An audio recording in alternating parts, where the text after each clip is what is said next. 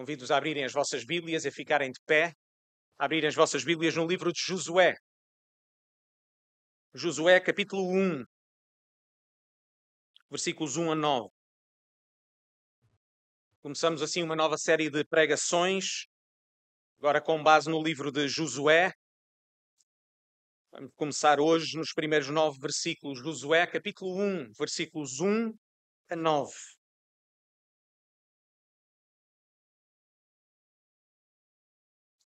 Diz-nos assim a palavra de Deus.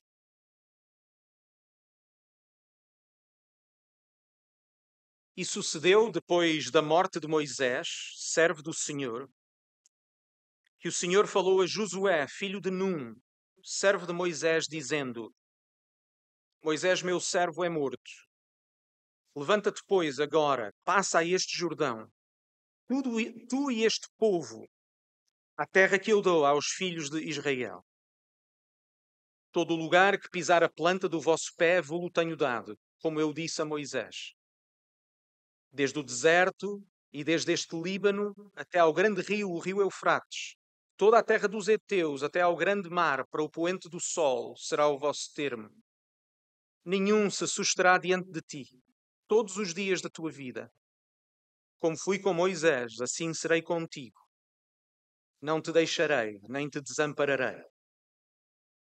Esforça-te e tem bom ânimo, porque tu farás a este povo herdar a terra que jurei aos seus pais lhes daria. Tão somente esforça-te e tem muito bom ânimo, para teres o cuidado de fazer conforme a toda a lei que o meu servo Moisés te ordenou. Dela não te desvies nem para a direita nem para a esquerda, para que prudentemente te conduzas por onde quer que andares. Não se aparte da tua boca o livro desta lei. Antes, Nele medita, dia e noite, para que tenhas cuidado de fazer conforme a tudo quanto nele está escrito. Porque então farás prosperar o teu caminho, e então prudentemente te conduzirás. Não te mandei eu? Esforça-te e tem bom ânimo. Não pasmes nem te espantes, porque o Senhor teu Deus é contigo, por onde quer que andares. Podeis sentar. Um dos aspectos mais importantes quando lemos a Bíblia, queridos irmãos, é procurarmos entender o que o autor desejou comunicar. Uma boa leitura e interpretação da Bíblia é aquela que procura entender o texto e o autor de forma fiel.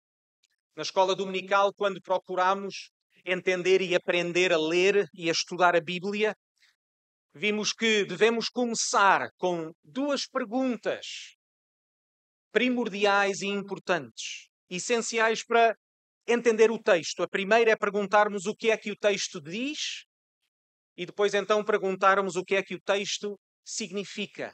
O que é que o texto diz, o que é que o texto significa.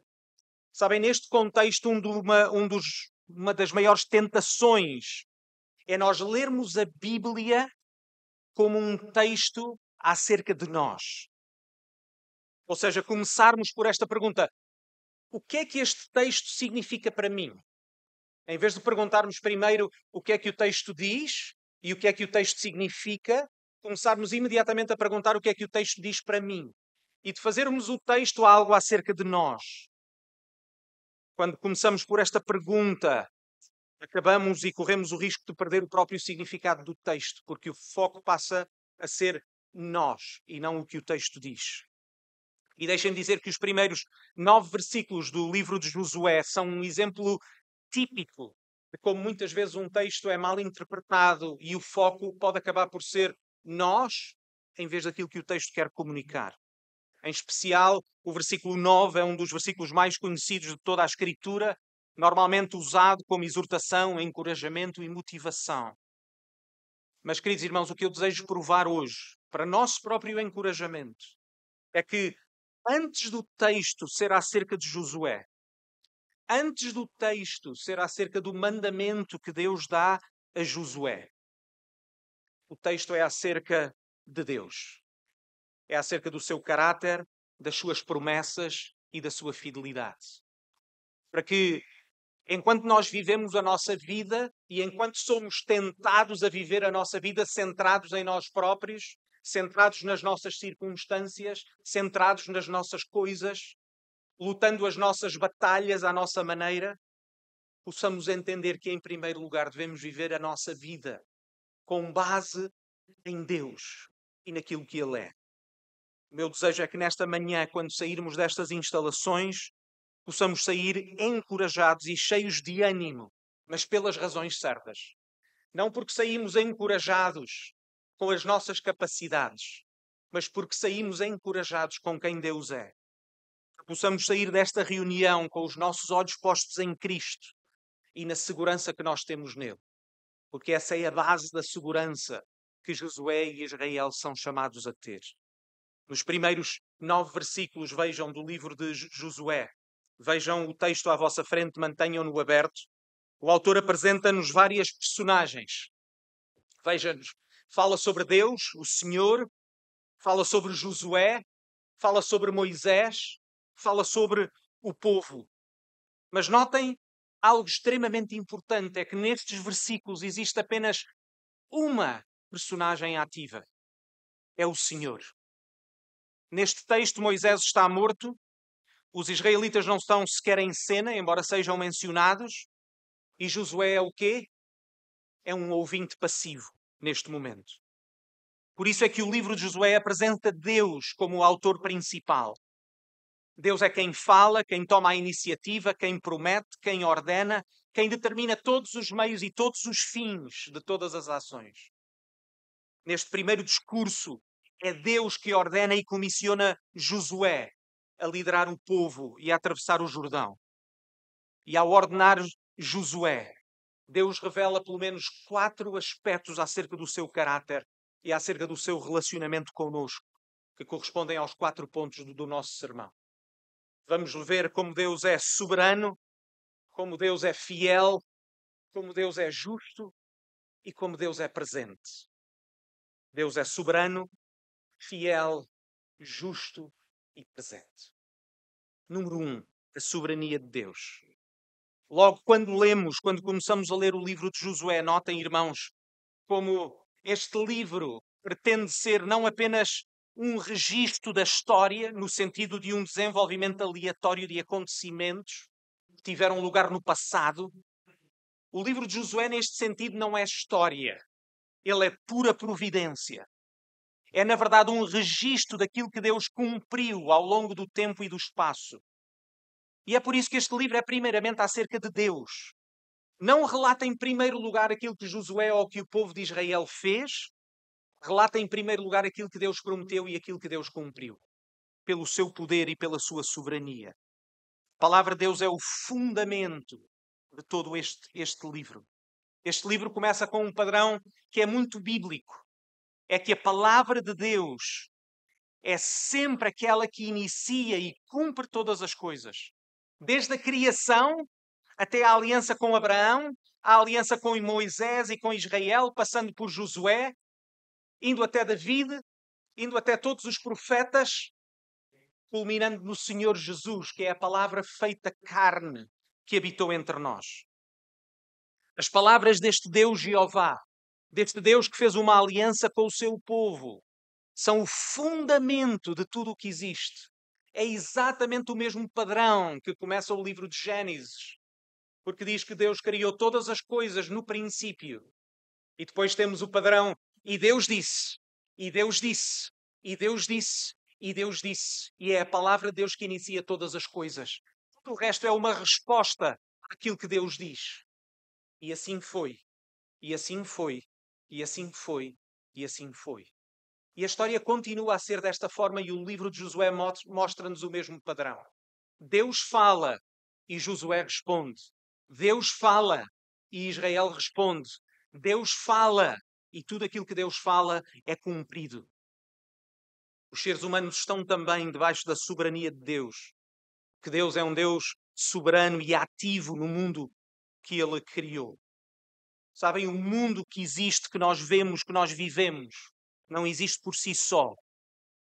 E mais uma vez, a nossa vida não é um desenrolar ou um desenvolvimento aleatório de acontecimentos. Sabem, irmãos, na nossa limitação, no nosso pecado até, nós tendemos a ser muito centrados em nós próprios, tendemos a avaliar todas as coisas à medida das nossas capacidades, das nossas circunstâncias, esquecendo que o nosso Deus muitas vezes é o Senhor da história. Ele é soberano sobre todas as coisas. O livro de Josué ajuda-nos a compreender esta maravilhosa soberania do nosso Deus. Porque é claro desde o início que é Deus que está no controle. Porque é Ele que fala, porque é Ele que promete. E quando chegamos ao final do livro, vemos que é Ele e foi Ele que cumpriu todas as coisas. E assim como nos tempos de Josué, é Deus também que determina o curso da história e o curso das nossas vidas. Sabe, irmãos, para a mente humana natural, esta soberania de Deus é ofensiva. Porque os seres humanos querem acreditar que são donos e senhores da sua própria vida. O ser humano tende a recusar a ideia de não ser autónomo. As pessoas querem acreditar que são donas e senhoras do seu destino. E é por isso que, neste contexto, a ideia da soberania de Deus é rejeitada, porque ela confronta a autonomia humana. A soberania de Deus aponta para uma autoridade suprema, um Deus que não apenas criou todas as coisas, mas que está envolvido em todas as coisas e que reivindica a autoridade sobre todas as suas criaturas e que reivindica o direito de determinar o que é criado, porque é criado e com que fim é criado. É por isso, irmãos, que para nós cristãos a soberania de Deus é o fundamento básico da nossa fé. É o fundamento básico da nossa esperança.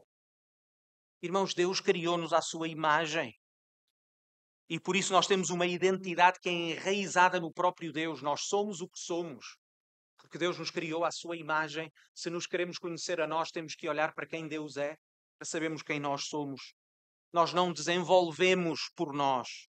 Nós temos um Deus que está envolvido em todos os aspectos da nossa vida, ao ponto das Escrituras nos ensinarem que cada cabelo da nossa cabeça está contado, que nenhum deles cai que não seja debaixo da sua soberania, que as nossas vidas e as circunstâncias em que vivemos, mais uma vez, não são apenas acontecimentos aleatórios, mas que temos a segurança que eles foram decretados por Deus desde a eternidade. Que temos um Deus que criou todas as coisas com um propósito, que as coisas não acontecem sem sentido, que a história não é um ciclo interminável. Notem, irmãos, que existem coisas novas debaixo do sol. Porquê? Porque Deus criou todas as coisas com um fim. Que sob a soberania de Deus, a história, a nossa história é linear. Porque existe um princípio e haverá um fim. E nós podemos viver de acordo com a forma com que Deus criou todas as coisas. Porque sabemos que todas as coisas contribuem para esse fim. Por isso, enquanto os corações incrédulos se revoltam contra a soberania deste Deus, porque parece roubar a liberdade das pessoas. Os cristãos celebram a sua soberania, porque não estamos cravizados a uma vida sem sentido. Porque é esta soberania que nos dá segurança, porque sabemos que existe um propósito para todos os pormenores da nossa vida, mesmo aqueles que nós não controlamos, mesmo aqueles que são maus, mesmo aqueles que são dolorosos, mesmo aqueles que parecem sem sentido, não são sem sentido para Deus. Porque é nesta soberania que nós sabemos que todas as coisas contribuem para aqueles que amam a Deus. Entendem, irmão? E por isso nós podemos descansar debaixo da soberania do nosso Deus. Faz todas as coisas bem. Mas para além de ser soberano, número dois, ele é fiel. A fidelidade de Deus. Sabem a razão pela qual, mais uma vez, que Deus está diretamente envolvido neste mundo. Porque Deus criou, não esqueçam isto, irmãos, Deus criou este mundo com um propósito. Quando Deus chamou Abraão, quando Deus chamou Isaac, Jacó, quando Deus fez uma aliança com Abraão, quando Deus fez uma aliança com Moisés e com o povo, foi com um propósito em mente. Quando Deus os escolheu, foi com um propósito e com um fim. E o livro de Josué revela-nos que nesse propósito Deus sempre fez promessas ao seu povo e mostra-nos também que ele cumpre as suas promessas. Vejam os versículos 2 e 3. Moisés, meu servo, é morto. Levanta-te, pois, agora, passa a este Jordão, tu e todo este povo, à terra que eu dou aos filhos de Israel. Todo lugar que pisar a planta do vosso pé, vou-la tenho dado, como eu disse a Moisés. Agora notem este contraste, irmãos, que isto é uma segurança para nós. Moisés está morto, mas Deus é um Deus vivo. Moisés já não pode ser um mediador entre Deus e o povo. Mas as promessas de Deus não estavam dependentes de Abraão ou de Moisés. Estavam dependentes do próprio caráter de Deus. As pessoas morrem, mas Deus permanece eternamente. Abraão já não existe, Moisés está morto, mas o Deus Jeová está vivo. E as promessas que ele fez ao seu povo vai cumprir. Porque para ele, um dia é como mil anos, mil anos como um dia. Nós temos uma visão muito curta. A nossa vida é curta. Mas Deus não está limitado nem pelo espaço, nem pelo tempo. A ênfase neste texto está no que Deus prometeu, em quem Deus é e no que Deus fará. É como Deus diz: é a terra que eu dou. Eu vou-lo tenho dado, como eu disse a Moisés. A ênfase é no eu do Deus que fala. Este par de promessa e cumprimento é um tema central neste livro. E a conclusão é clara quando nós chegamos ao final do livro, quando chegamos a Josué 21, 45, haveremos de ler estas palavras. Palavra alguma falhou de todas as boas palavras que o Senhor falara à casa de Israel. Tudo se cumpriu. É verdade que as promessas de Deus incluem mandamentos, irmãos. Mandamentos que o povo devia cumprir. Vejam o versículo 2: Levanta-te, pois, é um mandamento. Passa o Jordão, tu e todo este povo. Mas notem, irmãos, que é a fidelidade de Deus que precede e é o fundamento da ordem. Eles devem ir, porque Deus promete que vai cumprir as suas promessas. Josué é enviado porque Deus prometeu. Josué é enviado para tomar posse daquilo que Deus já deu. A certeza do sucesso deste empreendimento não reside, antes de mais, na competência ou na capacidade de Josué, mas na soberania e fidelidade do seu Deus. Porque Deus prometeu. Então eles vão tomar posse daquela terra. Notem isto, amados irmãos, também. Que quando Josué recebe esta ordem de atravessar o Jordão, quando Deus ordena a Josué que se levante e tome posse daquela terra, Josué ainda não está na posse daquela terra. É por isso que é uma promessa, certo? Deus ordena a Josué tome posse das suas promessas, quando Josué ainda não está na posse dessas promessas. Deus ordena, mas Josué é chamado a acreditar e confiar no caráter do seu Deus. Josué tem de acreditar que Josué 21, 45 vai acontecer para poder tomar posse dessas promessas. Irmãos, esta continua a ser a natureza da fé cristã. É a certeza das coisas que se esperam. É a prova das que não se veem. Certo? Se ela é promessa, significa, significa que ainda não a temos nas nossas mãos. Se ela é promessa, significa que a esperamos com paciência. Se ela é promessa, significa que temos de confiar em alguém que é confiável, porque ele cumpre o que promete. É acreditarmos nas promessas de Deus como se já tivéssemos na posse de todas essas promessas. Irmãos, lembrem-se deste importante dado histórico, porque foi exatamente a falta de fé, a falta de confiança nas promessas de Deus, tinha feito com que aquele povo estivesse no deserto durante 40 anos. Lembram-se, irmãos, quando Moisés enviou os 12 espias a espiar a terra? O que é que aqueles espias concluem? Ou pelo menos 10 deles. Eles concluem, número um, que a terra era muito boa. A terra que Deus prometeu é muito boa. Mas 10 desses espias, nos quais Josué não estava incluído, 10 desses espias não acreditaram nas palavras de Deus, não acreditaram que Deus iria cumprir o que disse. Eles olharam para si mesmos e para as suas circunstâncias e disseram: Não, não, não, não, nem pensar que nós vamos para aquela terra. Porque aquela terra é boa, mas as pessoas que lá vivem são muito mais poderosas que nós. E nós não vamos ser capazes de as derrotar. Entendem, irmãos? A desobediência flui e é resultado da falta de fé. Eles não obedeceram ao que Deus disse para eles fazerem, porque eles não acreditaram que aquilo que Deus disse era verdade. Essa é a origem do pecado original. Deus disse, mas Adão e Eva acharam alguma coisa diferente. A falta de fé é a raiz de toda a desobediência. Se Josué não acreditasse em Deus, ele não teria obedecido à sua palavra. Se Josué tivesse atravessado o Jordão e tivesse avaliado as suas circunstâncias e a sua capacidade, ele teria sido derrotado pelos seus inimigos. É apenas pela fé que ele toma posse das promessas de Deus. E esta verdade continua a ser fundamental na nossa vida. Como procuras viver a tua vida? Com base na soberania e fidelidade de, de Deus ou pelos teus esforços e capacidades? Queridos irmãos, se nós não acreditarmos nas promessas de Deus, se não acreditarmos na sua fidelidade, nós vamos ser engolidos pelas nossas circunstâncias.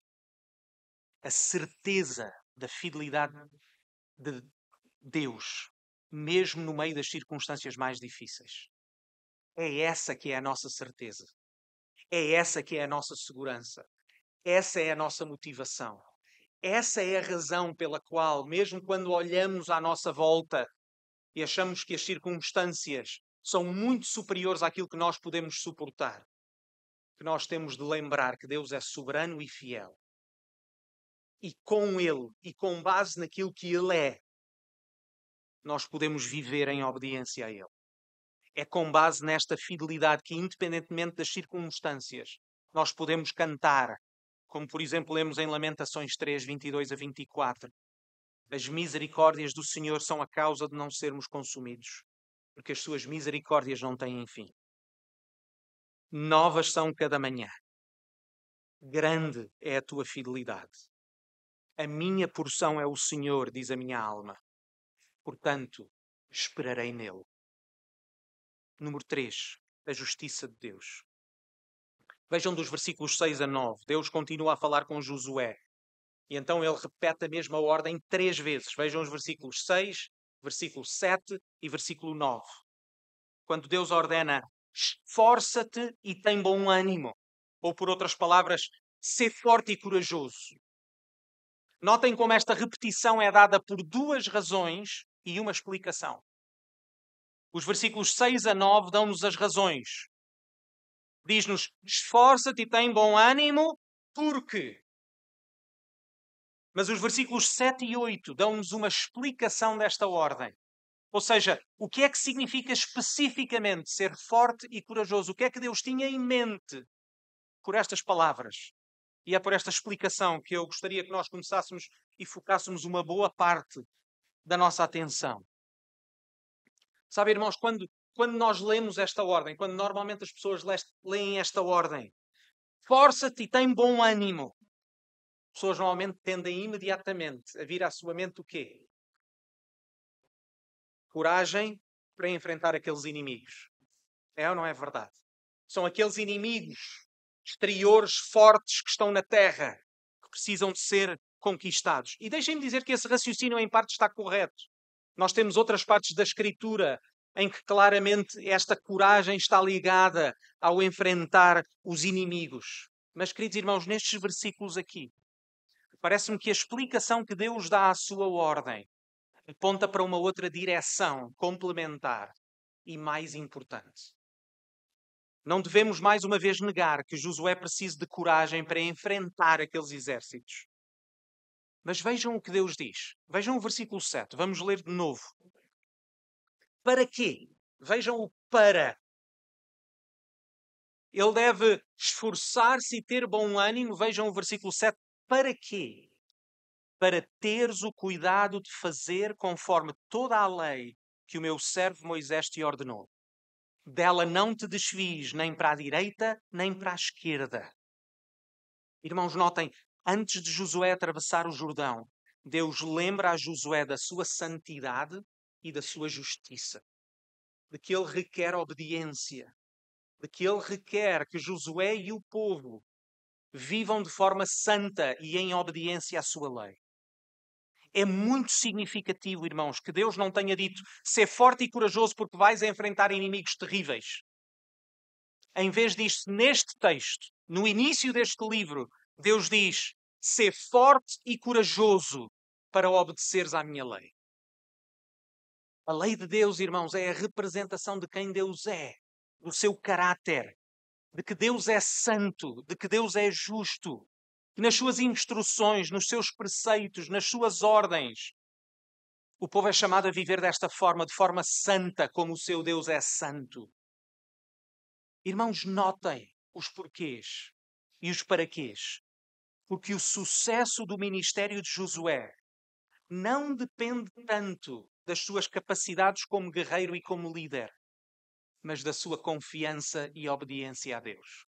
Entendem a grande diferença, irmãos? É que a sua coragem devia estar primeiramente em não se desviar daquilo que Deus pede para ele fazer. Para que ele possa avaliar que o mais importante na sua vida é obedecer a Deus, é viver debaixo da sua autoridade, é confiar nas suas palavras. Pensem um pouco comigo, irmãos, se nós perguntarmos isto: qual foi, olhando para a história de Israel, qual foi o problema fundamental que Israel enfrentou? O que é que levou, em última instância, a que o povo de Israel perdesse aquela terra? Qual é o problema fundamental da humanidade? A resposta é a falta de fé representada e manifestada na nossa desobediência. O principal problema da história de Israel é o seu pecado. Torna-se claro que o principal desafio de Josué, principal, não é o único, mas é o principal desafio de Josué, não são as nações que eles vão enfrentar. O seu maior inimigo são eles próprios. Todas aquelas pessoas que estão na terra, os seus exércitos, as suas cidades fortificadas, podem parecer um desafio enorme. E eram. Mas não eram o seu maior desafio. Lembrem-se, irmãos, desde a saída do Egito, da sua viagem pelo deserto, qual foi o seu maior desafio? Lembrem-se do que se seguirá no livro de Juízes, no tempo dos reis. Seu maior problema sempre foram eles próprios, sempre foi o seu coração, a sua falta de fé manifestada na sua desobediência e no seu pecado. Por isso, irmãos, o que eles mais precisavam de ser lembrados é que Josué tem coragem, confia nas minhas palavras e obedece à minha lei. Reparem na extensão desta explicação. Vejam o versículo 7 e 8 mais uma vez. Repetição para mostrar ênfase e importância. Tão somente, versículo 7, esforça-te e tem muito bom ânimo, para teres o cuidado de fazer conforme toda a lei que o meu servo Moisés te ordenou. Dela não te desvies nem para a direita, nem para a esquerda, para que prudentemente te conduzas por onde quer que andares. Não se aparte da tua boca o livro desta lei. Antes medita nele, de dia e de noite, para que tenhas cuidado de fazer conforme tudo que nele está escrito. E agora vejam esta parte final. Porque então porque então farás prosperar o teu caminho e prudentemente te conduzirás. Irmãos, os israelitas iriam ser tentados uma e outra vez, assim como tu e eu somos tentados uma e outra vez, a avaliarmos as dificuldades das, das nossas vidas e os nossos grandes inimigos como coisas exteriores.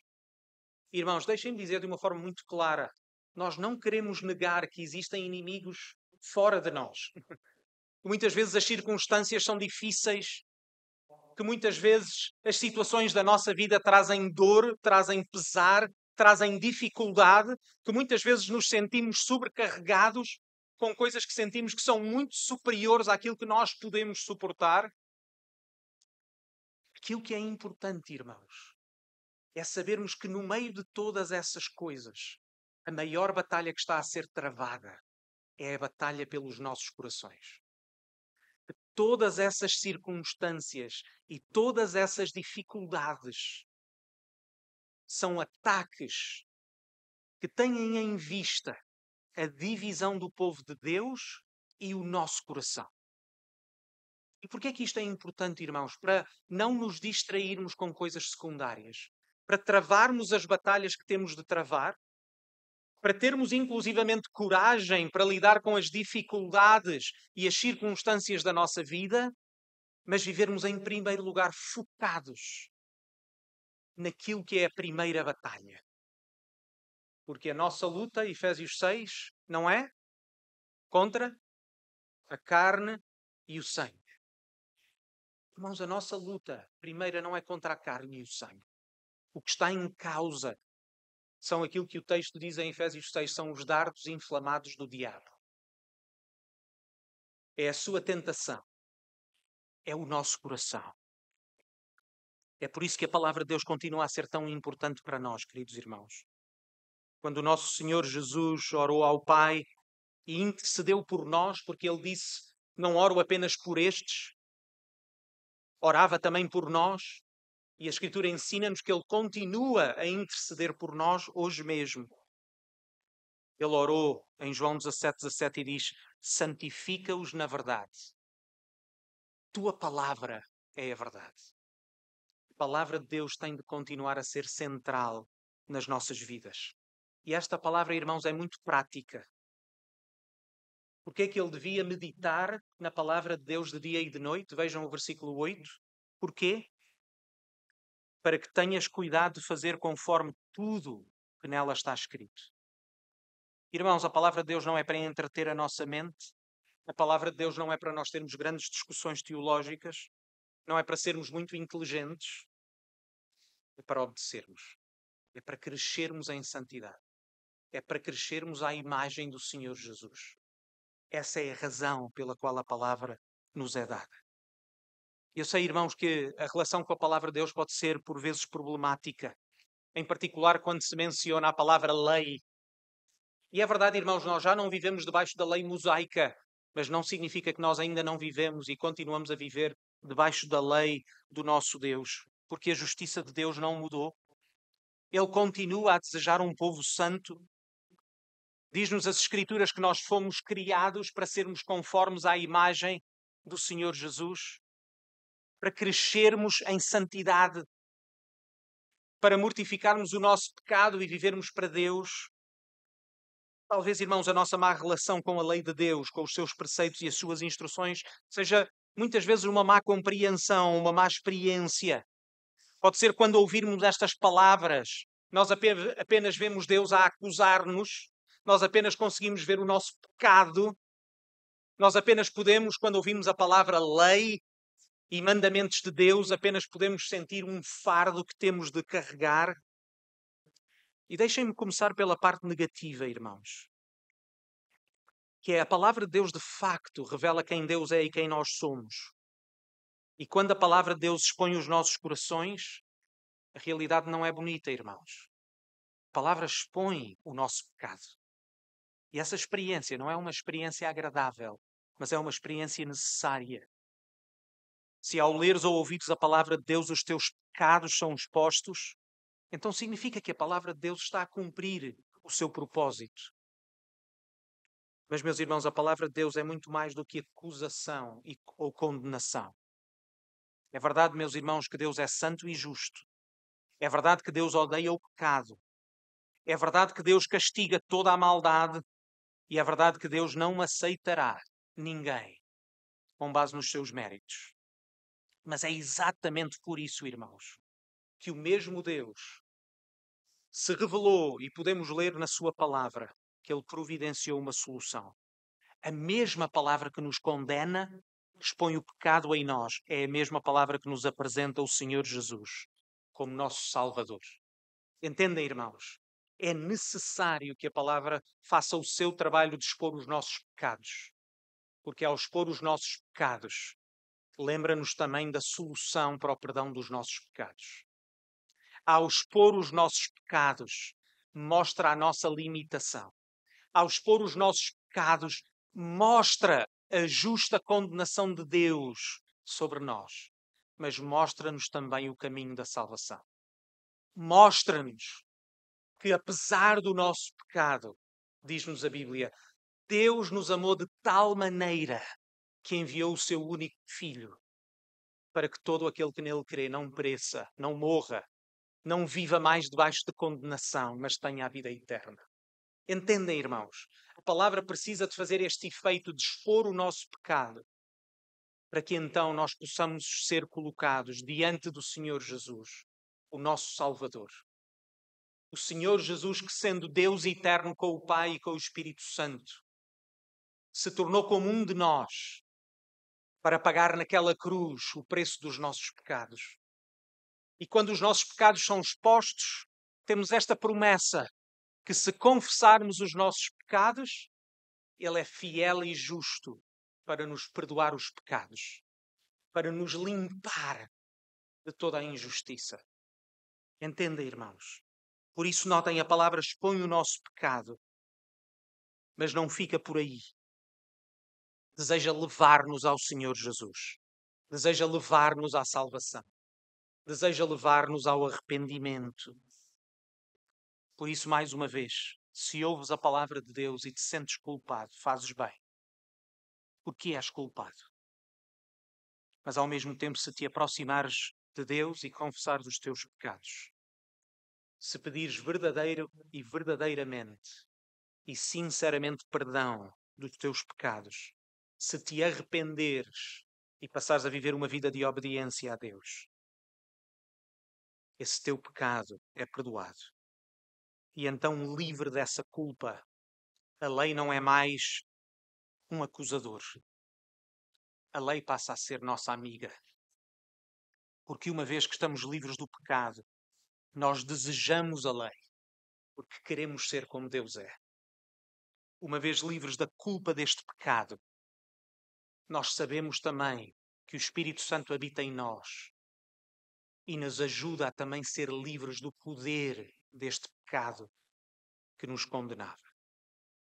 E finalmente, irmãos, a presença de Deus. Mais uma vez, lembrem-se, irmãos, que a ordem que Deus dá, ela é dada com base nas suas promessas. É Deus e apenas Deus que garante o sucesso daquilo que Josué vai fazer. Vejam o versículo 6. Esforça-te e tem bom ânimo, porque tu farás este povo herdar a terra que eu jurei a seus pais lhes daria. Josué será bem-sucedido, porque Deus prometeu a Abraão, Isaque, Jacó e Moisés, e ele vai cumprir. Mas ao mesmo tempo, Josué será bem-sucedido, porque notem, irmãos, ele não vai estar entregue a si mesmo.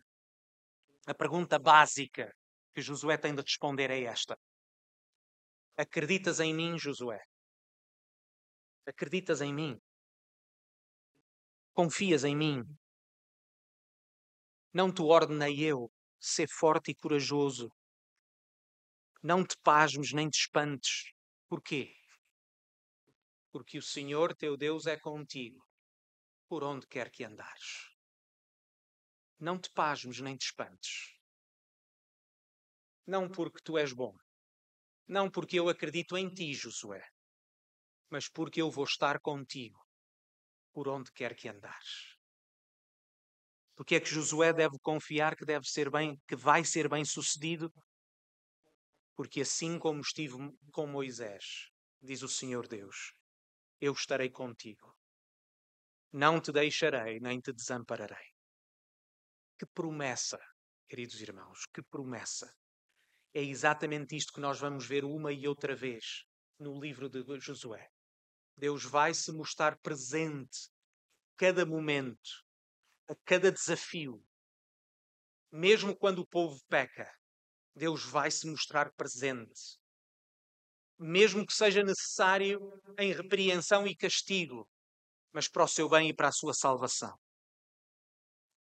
E por isso, irmãos, se Josué podia confiar em Deus, se Josué podia confiar que Deus estaria consigo, quanto mais nós, amados irmãos, podemos nós confiar que Deus está conosco, que não nos abandonará.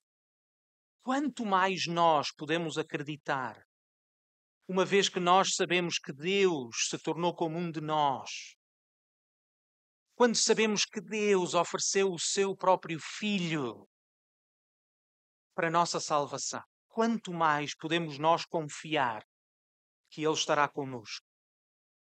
Agora, pois, nenhuma condenação há para os que estão em Cristo Jesus. Porquê? Porque a lei do Espírito e da vida nos libertou da outra lei, do pecado e da morte. Porque não estamos mais acusados perante Deus, mas com o perdão que nós recebemos do Senhor Jesus. Quem nos acusará? É Ele quem nos justifica. É Ele que promete que está conosco. Por isso, querido irmão, querida irmã, acredita, confia que Deus é um Deus soberano. Refugia-te no facto de que Deus tem um propósito para as nossas vidas e que todas as coisas contribuem para o nosso bem. Acredita. Confia que o nosso Deus é um Deus fiel. Deixemos-nos encorajar nos momentos difíceis, confortar nos momentos de tristeza, saber que podemos esperar nele, porque ele é digno de confiança. Acredita, confia que Deus é um Deus justo. Acredita nas suas, nas suas palavras, que a sua lei é boa. Procuremos nos submeter à palavra de Deus, sabendo que a lei já não, já não nos condena, mas contribui para a nossa santificação. Acredita, confia que Deus é um Deus presente, que Ele nos não nos deixará nem nos abandonará. Confiemos que, pelo poder do Espírito Santo, Ele é capaz de fazer o que nós não somos capazes de fazer. Acredita, confia nas palavras do Senhor Jesus, que deu uma missão à sua igreja e uma missão que tem tantos paralelos com a missão que deu a Josué. Vejam, irmãos, pensem na soberania